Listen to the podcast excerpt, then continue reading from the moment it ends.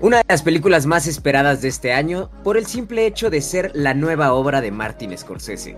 Hoy vamos a hablar sin cortes de Los Asesinos de la Luna, una película protagonizada por Leo DiCaprio, y que aparte tenemos, como constantemente en las películas de Martin Scorsese, la participación de Robert De Niro, además de Lily Gladstone, quien tiene un rol bastante importante también en esta película, pero vamos a hablar un poquito más a detalle ahorita de toda la película, de dónde sale, la duración, un aspecto importante a mencionar yo creo, pero a grandes rasgos creo que es una película buena que vale la pena ver y pues amigo, ¿qué te pareció? Háblanos un poquito de la sinopsis, para dónde va y todo.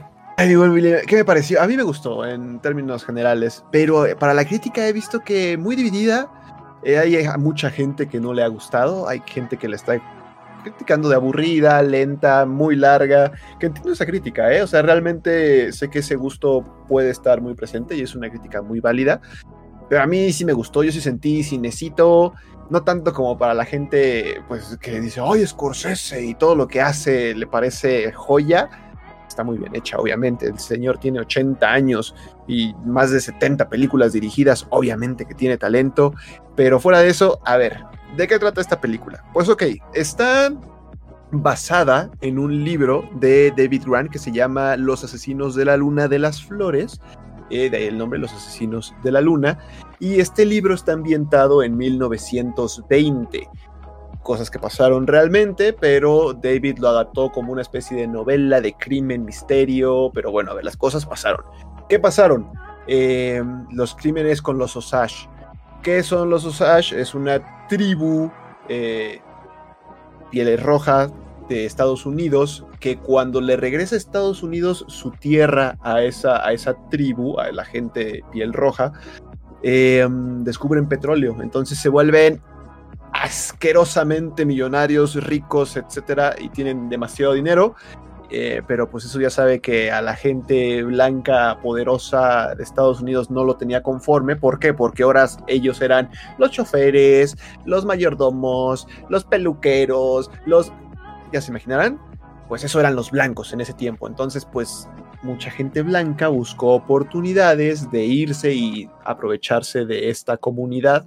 Y es ahí donde entra pues nuestro querido eh, actor, el señor Robert De Niro, que ya tiene también 80 años, el señor, y eh, este año cumple 80, y lleva a la vida el personaje de William Hale, un ganadero millonario que pues saca beneficio de esta comunidad de piel roja y aparte pues se encarga de orquestar ciertos asesinatos, desapariciones, enfermedades, cositas malas en esta comunidad pues para él seguirse viendo beneficiado y cada vez sea pues más rico, ¿no?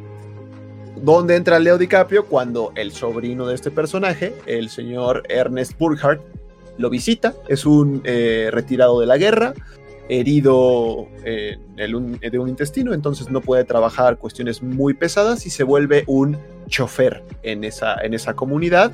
Y pues con insinuaciones del tío, el tío le dice, oye, fíjate que hay ahí una piel roja de sangre pura, eh, muy adinerada, eh, que se llama Molly, y es la actriz Lily Gladstone.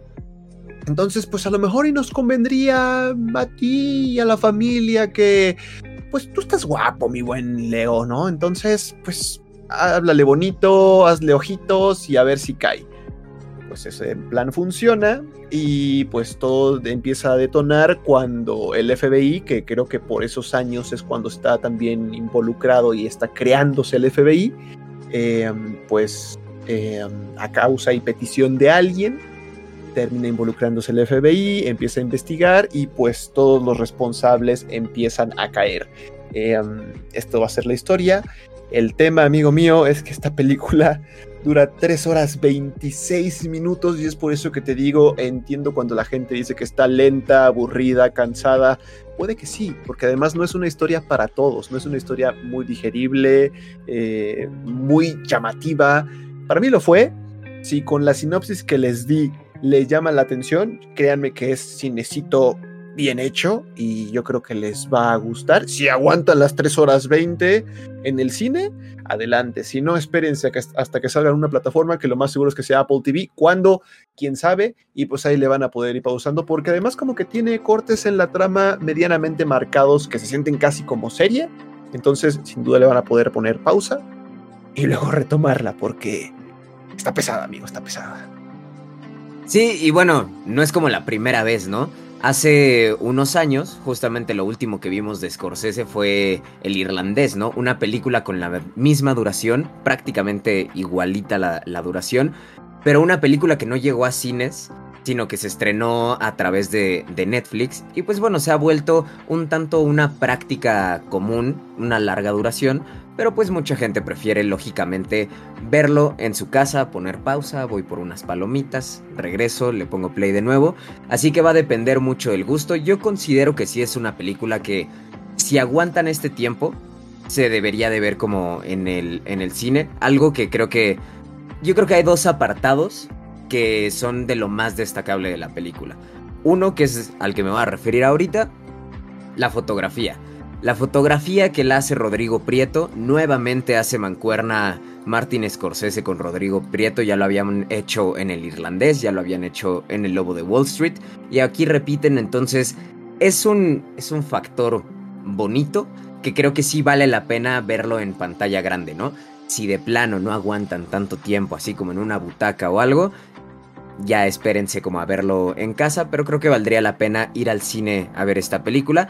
Y el segundo factor que creo que vale mucho la pena de esta película son precisamente las actuaciones. O sea, ya hablamos de un cast con el cual ha trabajado muchas veces Scorsese, ¿no? O sea, yo creo que son sus actores favoritos, tanto Robert De Niro como Leo DiCaprio, así que se conocen muy bien, hacen muy buen trabajo y fluyen bastante, ¿no?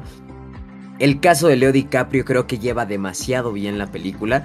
Tiene altos y bajos su, personaje porque cabe mencionar un poquito que aunque es nuestro protagonista, vemos que es un hombre, bueno, el personaje es un hombre de altas aspiraciones, pero corta voluntad, ¿no? Entonces, tiene como mucha ambición y demás, pero realmente él no toma muchas decisiones. Él más bien es un tanto manipulado, lo vemos hasta cierto punto como un títere, pero tiene algunos momentos en los que es más como eh, sus decisiones y todo, y realmente creo que DiCaprio hace bastante bien el llevarte por todas esas emociones que va sintiendo el personaje. Y por el otro lado, Lily Gladstone que es eh, la esposa de Ernest, Molly, también lo hace bastante bien. No la vemos tanto a cuadro, pero la vemos en, en, algunos momentos bastante sensibles y creo que no se le cae el personaje en ningún momento.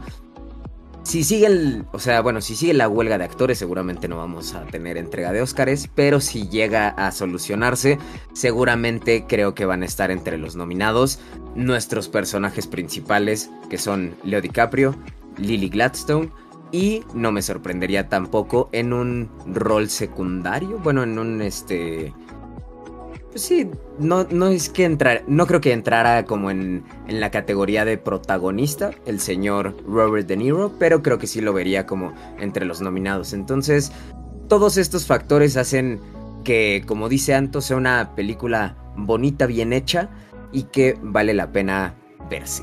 Solo hay un tema que me preocupa, amigo, y antes de ya de, de concluir y cerrar. Em, no creo que sea una película que recaude el dinero que ha invertido. Eh, creo que en este, este fin de mes en Estados Unidos y Canadá juntó 30 millones, su primer fin de mes juntó alrededor de 30 millones de dólares y algunos dirán, ¡ojo! 30 millones. El problema es que la película costó alrededor de 200 millones de dólares a pesar de que cuando yo fui la sala estaba llena y hubo mucha gente, em, porque insisto, los nombres involucrados mueven y llaman la atención, no creo que haya forma de que eso lo pueda juntar, lo cual creo que sigue siendo un golpe feo para el cine, porque pues se vuelve el tema de que estamos metiendo mucho dinero en las producciones, pero no estamos recuperando. Eh, no le ha pasado por primera vez a esta película. Hay muchas películas por atrás que lo están haciendo y son pérdidas completamente. Disney es una de ellas en la cual hace producciones y no recupera dinero. Eh, entonces, eso es un tema triste porque voy a ser honesto, creo que no podemos comparar el producto final de esta película con otras producciones que han costado lo mismo que, que no se ve dónde invirtieron ese dinero, ¿sabes? Aquí sí se puede ver dónde hay tanta lana invertida y eso es lo que me preocupa, al menos para el ámbito del cine. Eh, en cuestiones de gustos y eso, obviamente yo entiendo que a muchos les guste esta película, está bien, eh, no es obligado que, que, te guste el cine de Martin Scorsese, pero lo único que me preocupa sí es el tema monetario, porque a final de cuentas eso es lo que alimenta a la industria, lo que le daría de comer a los directores, actores, guionistas. Eh, qué bueno, ¿no? O sea, si seguimos viendo estos números, los directores o los productores van a decirle a los actores y guionistas, pues es que no hay varo, güey, no te podemos pagar más dinero porque, pues, eh, mira, y es ciertamente justificado, ¿no? Em, pero justamente ahí es donde entramos a este, a que cada vez vemos más frecuentemente a las plataformas de streaming involucradas, aunque no sean eh, los que produzcan algo completamente, sino que vemos a estas plataformas involucradas en la producción y en la distribución, porque la taquilla ya no es algo tan... Este, Rentable tan rentable prácticamente, sí, o sea, lo vemos estrenos que teníamos hace años, que las salas se abarrotaban, que tenías eh, salas agotadas a cada rato, creo que el fin de semana más activo que pudo haber sido de este año fue el fin de semana del Barbenheimer, que ahí sí fue como, pues bueno, Barbie tenía muchas funciones agotadas, Oppenheimer también las tenía y fue todo un asunto en redes sociales que ayudó a que todo esto pasara, pero muchos otros estrenos creo que no están logrando esto y pues la recaudación va a venir después, ¿no? O sea, muy probablemente venga cuando estén en, en las plataformas de streaming, que pues todavía quedan como algunas dudas de cómo funciona esta recaudación y todo, y pues bueno, el tema de la industria que tanto anda ahí queriendo solucionarse, que por eso han salido las huelgas de los escritores, las huelgas de los actores, pero pues bueno, eso ya es hablar de otro tema y desviarnos un poquito de lo que estábamos hablando, que es la película. Si les gusta lo que hace Martin Scorsese, creo que vale la pena que vayan a ver esta película. Igual si les gustan unas buenas actuaciones y siguen la carrera de Leo DiCaprio de cerca, porque sé que hay mucha gente que, que lo ve como uno de los mejores actores actualmente, creo que va a valer la pena. Pero si son un poco... Eh, ¿Cómo decirlo?